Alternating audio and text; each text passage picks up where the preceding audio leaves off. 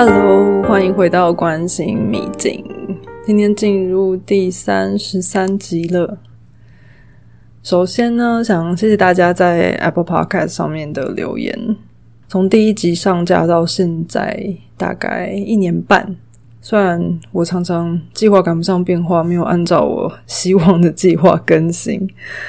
不过呢，现在啊，每个周末想要休息的时候，想到嗯。大家的支持和鼓励，就觉得不能辜负大家的等待，所以真的很感谢一直以来就是给我鼓励，还有就是不断敲碗的朋友们。那最近因为神话系列差不多到一个尾声嘛，就是主要的神话部分，然后我也在开始思考说，那我的节目定位应该会是长什么样子？那一开始就有朋友跟我说，觉得听我的节目是冷知识大全。然后最近也收到越来越多回馈，是关于嗯，我提供的各种不寻常的或者是不是主流的占星知识，所以我在想说，诶，这可能真的是也蛮接近我擅长，然后也比较喜欢也熟悉的样子，所以可能会更走向知识型的这个占星频道的方向吧。那如果大家有什么建议的话，也就欢迎跟我说。那后来有这样的思维，其实主要也是因为哦，嗯，我觉得疗愈是一件很个人的事情，所以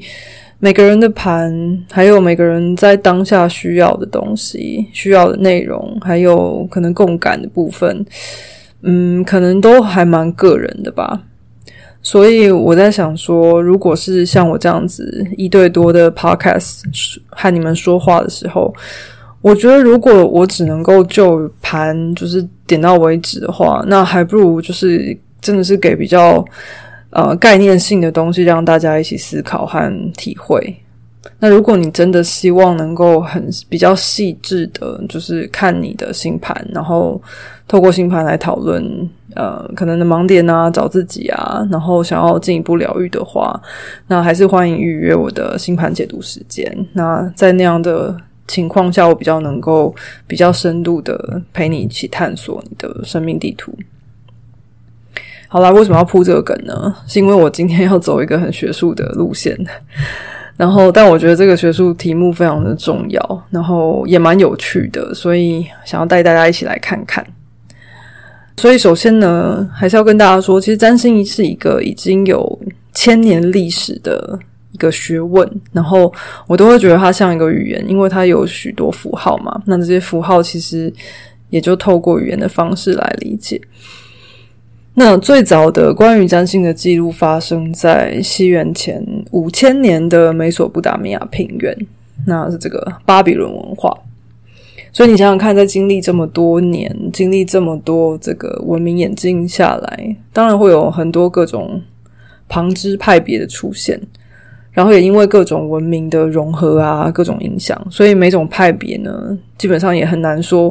有什么定义，就是他们也不会自称说我现在是什么派，然后他们没有什么很明确的这种界分界啦。但总的来说呢，就是从那个时候下来，占星真的开始所谓发扬光大，开始有书啊，开始有各种记录，其实是在希腊化时期，就是 Hellenistic。嗯，时期，希腊化时期跟希腊时期不一样哦。希腊化时期是希腊后期，就是他们开始这个殖民的时候。然后，所以说这段期间其实有点大杂烩，它是一个过渡的时期。所以在这段时间的这个考古其实很杂乱，就是所以相关的这个资讯其实。并不如就是纯粹的这个希腊或纯粹的罗马时期来的丰富。那也因为它在过渡时期，所以相对来说，他们留下的文物都蛮复杂的。就你可以看到民族融合的这个痕迹。最近啊，那个 Netflix 上面争议不断的一个纪录片《埃及艳后》，其实讲的就是希腊化后期嗯的这个故事。那为什么呢？因为在埃亚历山大大帝征服埃及。几百年后的时期呢，就是有一系列讲希腊语的统治者，他们就接管了这个埃及，然后也就是很大名鼎鼎的托勒密王朝。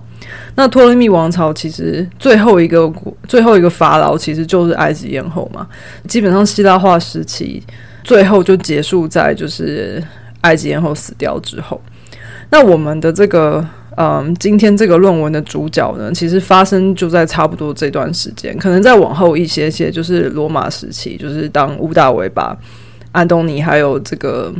埃及艳后打败之后的那段时间。但基本上就是跟这一段希腊化时期的希腊殖民时期是密不可分的。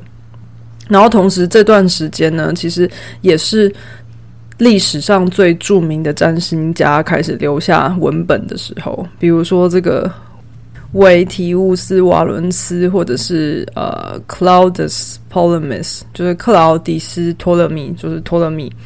大家还记得地心说的那个托勒密吗？就是他，他其实比较科学家。但 anyway，呃，或者是同样居住在这个埃及的地盘上的不同人物，然后每大部分时间可能是在亚历山大这样子。那呃，从这些东西来推断的话，这个今天的这个主角，这位女占星师，她可能就生活在这个年代，甚至就是很可能就是和这个著名的这些占星有留下文本的占星家是在同一个时期发生的这样子。嗯，他们留下了几本著作，比如说《占星四书》，然后埃及人让埃及的那段。在那段时间，基本上成为占星术，或者是我们所谓希腊化占星术的发源地。那也就是这个所谓的 Hellenistic 啊 astrology，它其实是希腊化时期占星术的意思。我觉得翻成希腊占星术有一点误导了。但 anyway，这是呃占星术或占星学的这个系统的崛起。然后当时其实就已经有就是行星和黄道十二宫的概念。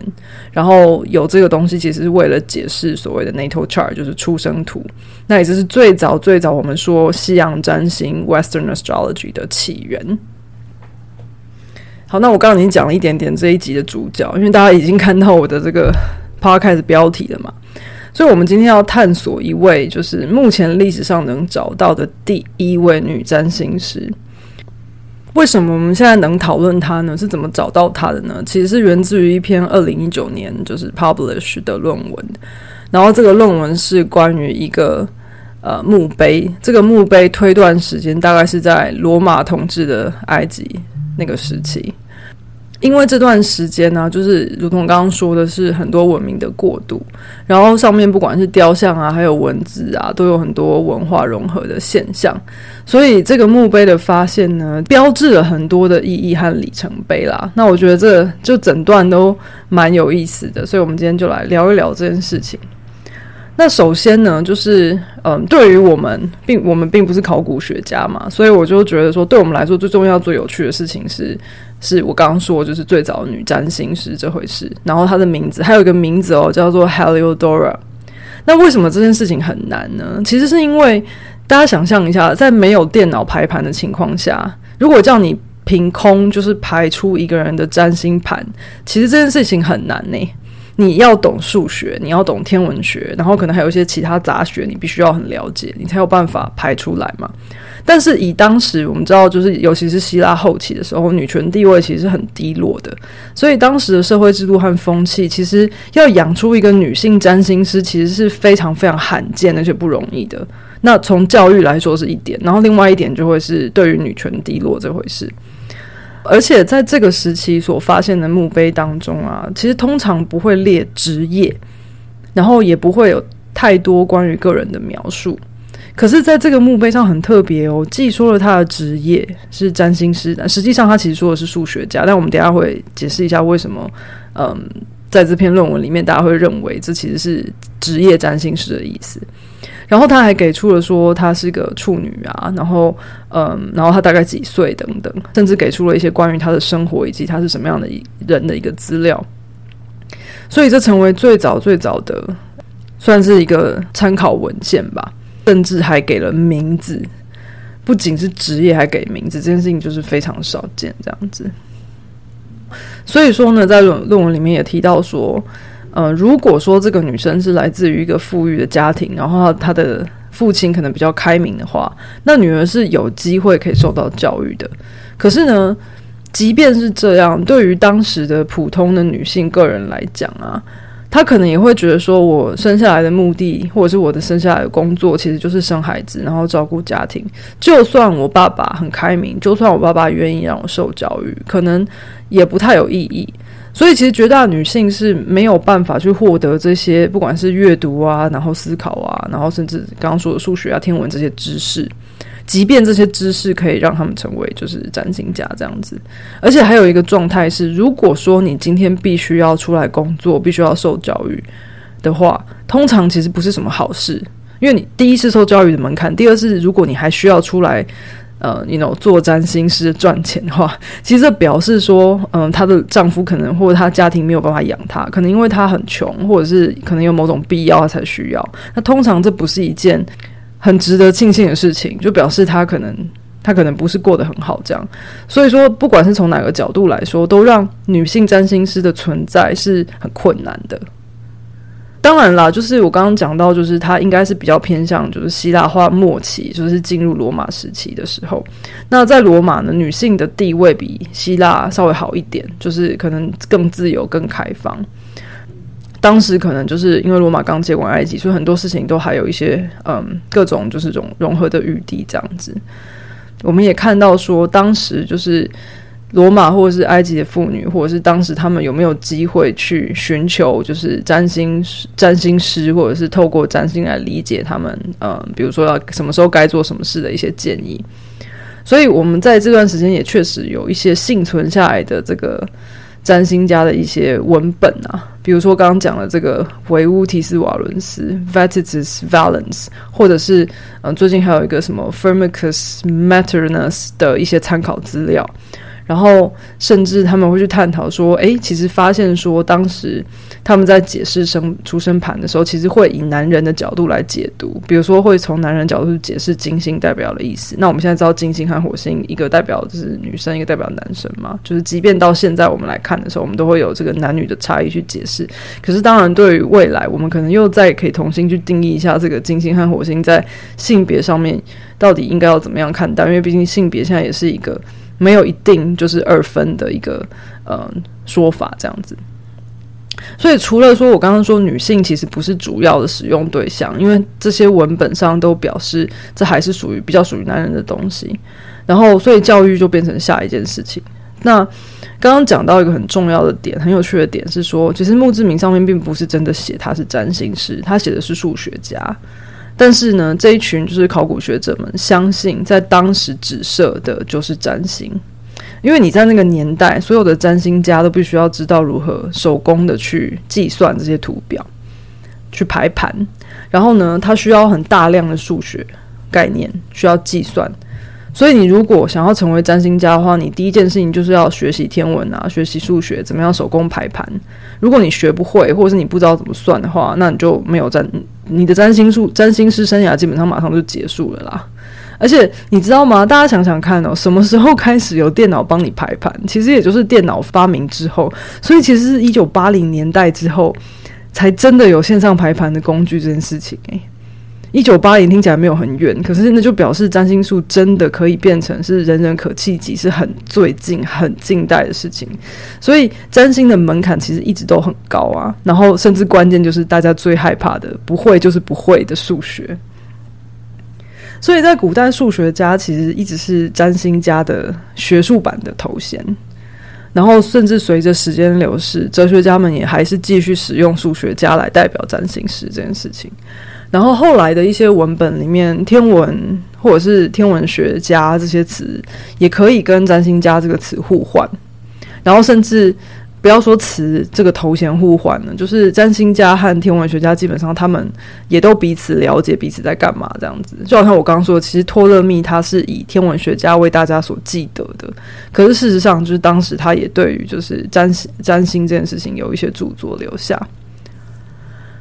那一些背景就是在美索不达米亚的传统，或者是说巴比伦文化里面，天文学和占星占星学基本上是同一个人在职业的，没有什么区别。可是逐渐随着希腊化时期的这个演进，然后在希腊罗马的传统当中，他们开始有一些分道扬镳的倾向。然后至于说是哪个词用在什么时候，其实并没有被标准化。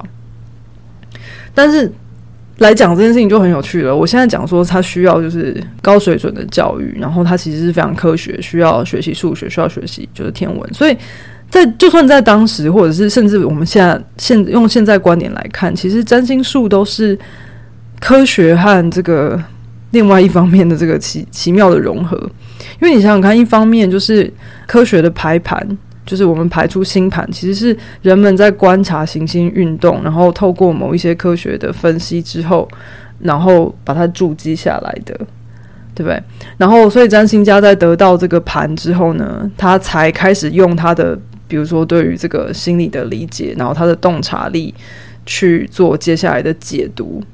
这完全是需要，好像一个左脑一个右脑这样子，就是当你把这个。透过就是科学计算方式写出盘这个纯粹左脑的事情，接下来你要转到纯粹的右脑，甚至你要透过想象、透过神话的理解、透过各种这甚至有点身心里面的这种呃灵性的觉察去做分析这件事情，所以它完全是一个很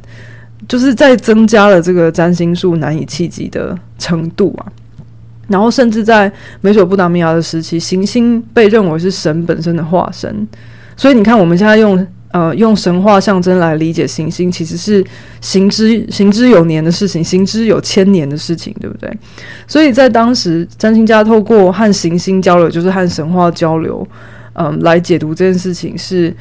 很也很合理的。所以，我们看占星术，它其实是一门解读的艺术，它也是一门科学啊。在解读这一门是艺术，可是，在嗯，在算出星盘其实是科学。那之所以现在大家会觉得有点问号，可能是因为电脑的发明之后，把这个科学的部分弄得太容易了。但它其实是通过各种这么多年下来，就是科学的累积，才能够把这件事情就是弄得好像很容易，很容易被我们所理解。那如果大家有兴趣的话，其实关于宫位制这件事情，我也可以说，就是它是经过多年来就是科学进步的改良，我们才有现在最常用的 Plusades 制。那中间其实每一个新发明的宫位切分法，我们叫分工法、分工制，其实也都是因为科学进步，大家发现说，哦，这种分工会因为纬度的差异而有很大的变化，那种分工会因为嗯，可能上升点落在的度数不同，而很大大的影响这些行星的分布等等。这其实都是从嗯双面的角度，就是从这两面的角度去演进或者去改善，就是星盘，还有就是后面解读的这种差异。好，那讲到这边，大家有发现吗？占星比你想象中复杂，对不对？那到底为什么在这么困难的情况下，还可以出现 Heliodora 这种人呢？我们如果从地理位置来看的话，就是他其实是在他他的墓碑被发现在尼罗河三角洲大概左边的地方，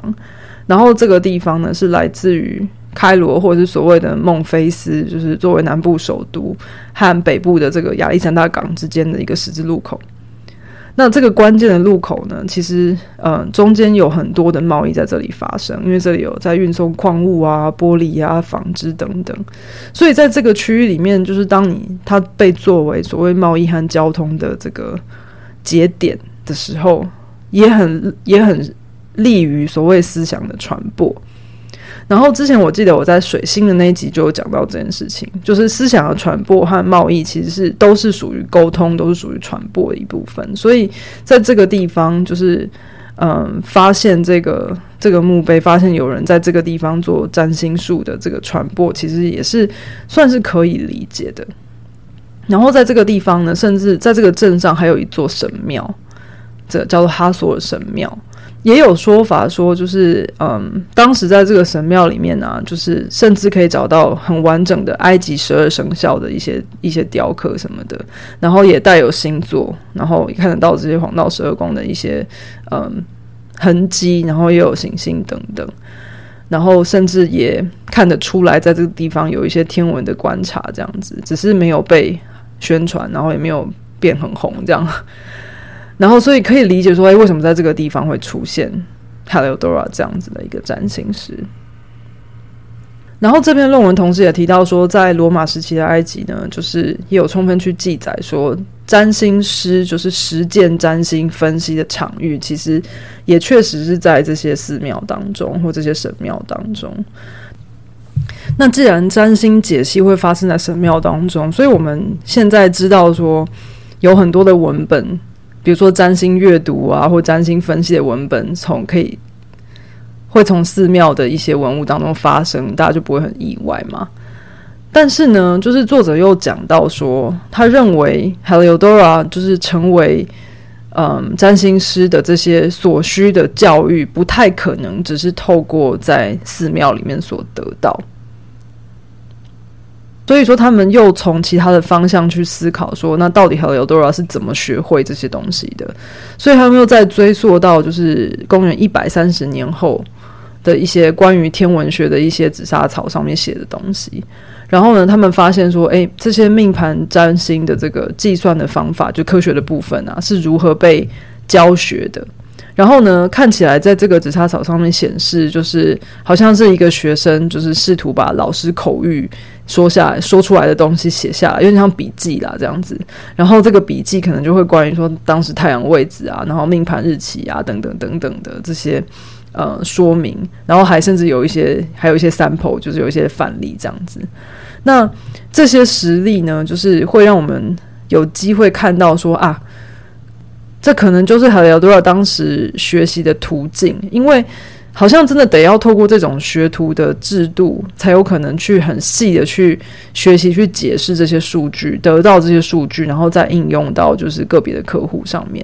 那呃，因为他生活他生活的时代是罗马统治的埃及嘛，那当时你看都有埃及艳后了，所以女性拥有教育其实是可能的。可是到底是在什么条件或者是什么样的情况下，然后为什么他会真的可以成为一个独生的呃，甚至五十几岁的一个占星师？这件事情是目前没有没有定论的啦。但是经过种种的分析呢，这篇这个论文的作者认为说。这个 Heliodora 可能是来自于一个占星的家族，所以他可能是因为世袭的这些能力，或者是世袭的这些嗯学习的这些知识吧，所以让他能够在家长或者是他的长辈的指导之下，就是学习并且成为这样的角色。这件事情很有趣，诶，就是我记得我在中国文学史的那一批那一集也谈到这件事情，就是在中国古代。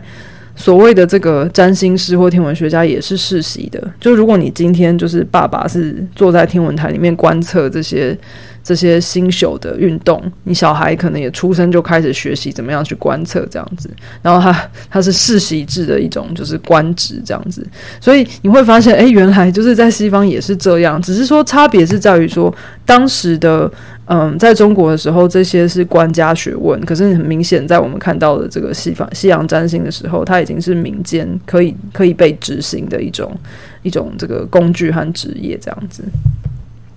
好了，那总之呢，其实关于这个墓碑上的这个这个细节，还有关于这个女占星师的这个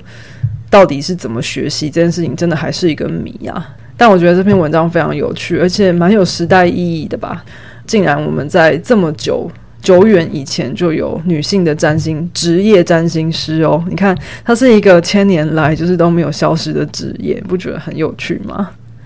最后再补充一些好玩的事情。我一直在讲说，就是希腊化时期是一个文明融合的大杂烩的时期，所以，嗯，有兴趣的朋友们可以上网去查这个 Heliodora 这篇论文，就会看到就是 Heliodora 的这个雕像，因为他在他的那个墓碑上面其实是有他的样子的。嗯，他的头发的发饰啊，穿的衣服啊，手上的东西啊，还有他手上拿的杯子什么的，他其实都有两个文明的痕迹，就是希腊和。呃，埃及的痕迹，也因为这样子，我们能可以判断它大概是位于就是什么时候所嗯所建造的这样。那在研究这些东西的时候，其实我觉得大家可以思考的事情是，嗯，那占星在古代它的用途可能是什么？然后我们现在又期待它的用途是什么？那当时呢，就是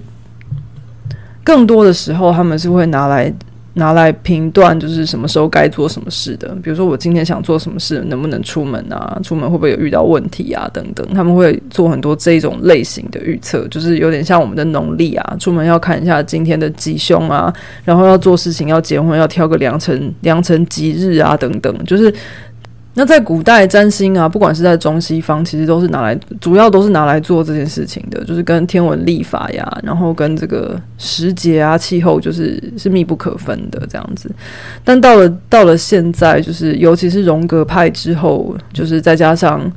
这些大师啊，史蒂芬·阿若尤啊，利兹·格林啊，这些这些心理学大师，就是把占星拿来做心理分析或智商的用途之后呢，占星又有了另外一个面向的功能。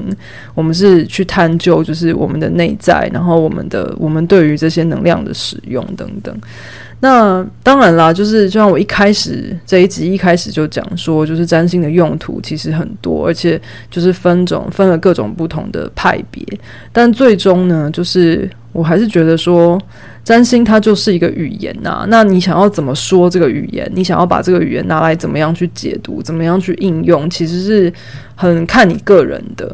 那所以我也很鼓励大家，就是可以从各种不同的方面去理解占星，然后。嗯，也可以看各种不一样对于占星的这种诠释啊，或者是呃分析等等。那还要再说一下，这也是为什么我会开始决定要开课的原因了。因为我真的觉得，嗯，占星如果是语言的话，它就应该是一个大家要自己去理解、自己去自己透过收集资料来解读的一种工具。那与其就是比如说时不时可能过三个月、六个月、一年就去找人来。来说你的盘，何不就自己去透过呃想象啊，或者是象征的应对，去了解你的盘可能要告诉你什么事情？因为毕竟别人的经验是不一样的，然后别人对于某颗星或者是某某个状态的解读或理体会或理解，可能也和你不同。所以，嗯，这是我，这是我还是觉得很。很鼓励大家可以多多就是用开放的心态来面对，就是占星的各种知识，然后也是为什么我想要定位我自己的 podcast 成为比较像知识频道的原因喽。那今天呢，我们就先聊到这里，希望不要因为太学术而让大家觉得哎，就是不够好玩、不够亲切。Anyway，有什么想法或建议都还是很欢迎留言给我喽。那我我会继续再。